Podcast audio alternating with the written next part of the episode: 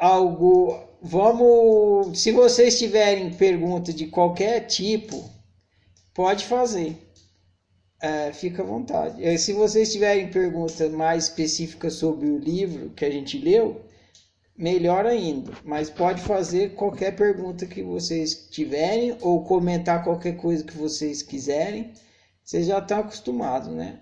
Uh, eu tinha uh, dentro de mim a, a questão da, da submissão como o polo controlado e não polo controlador.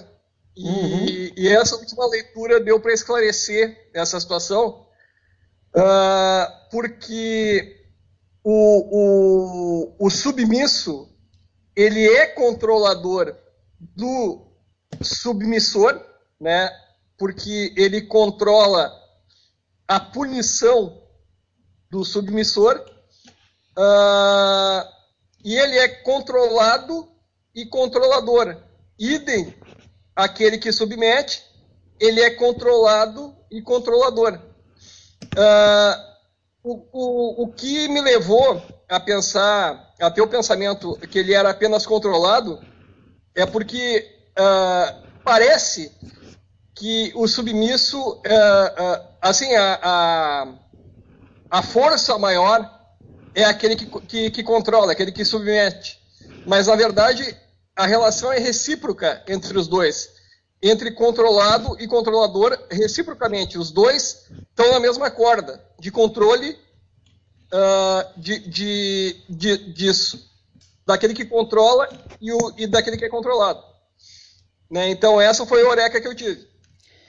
Exatamente. Os dois estão jogando o jogo do controle. Só que o controle de fato é impossível. O arbítrio ele é incorruptível. Então, quando um, um impositivo parte para cima de, de um outro, né? Para dizer como é que o outro tem que viver, o que, que o outro tem que fazer, o que, que o outro tem que achar certo, do que, que o outro tem que gostar a tentativa do altruísta impositivo é uma tentativa fadada ao fracasso. Sim, ele está destinado a fracassar, o altruísta impositivo. Porque o, o outro tem arbítrio. E por mais o altruísta impositivo tente, ele não consegue executar o arbítrio do outro. Você está no seu carro e o outro está no carro dele. Você pode também tentar falar, vira para a direita, vira para a esquerda, vai... você não tem acesso ao volante do carro do outro. Então ninguém tem acesso ao arbítrio do outro. Não consegue executar o arbítrio pelo outro. Então, por mais que o outro se impositivo tente, ele está destinado ao fracasso.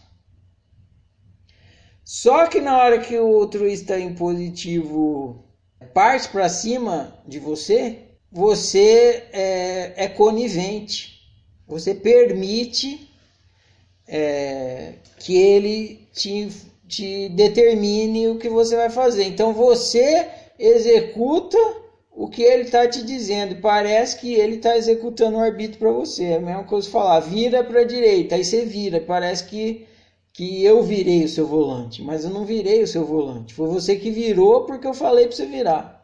Então, o, na submissão, você executa a vontade do, do impositor.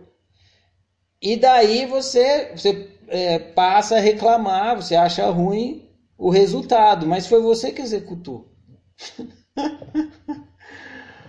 e você pode fazer isso justamente para evitar a, a, uma reação que você prevê do seu impositor.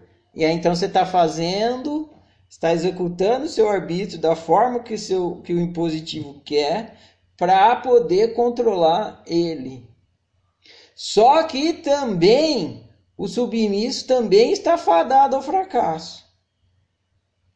Também. Todos os dois estão fadados ao fracasso, porque na hora que o submisso mente para controlar o impositivo, ele está tentando controlar o arbítrio do outro. Só que isso é impossível. Não tem como um controlar o arbítrio do outro. O arbítrio é incorruptível.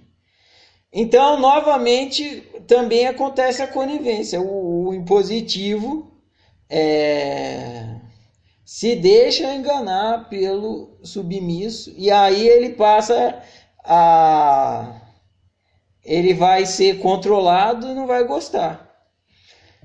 Mas o submisso não controlou ele. Ele usou uma estratégia para enganá-lo e ele se deixou controlar, se deixou enganar. Então, os dois estão um tentando controlar o outro, só que eles usam estratégias diferentes. O impositivo, isso a gente vai ver melhor semana que vem. O impositivo usa a estratégia da imposição e o submisso usa a mentira.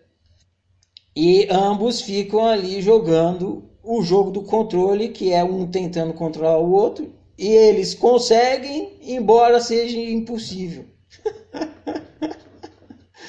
Muito louco. Porque ninguém controla o arbítrio do outro.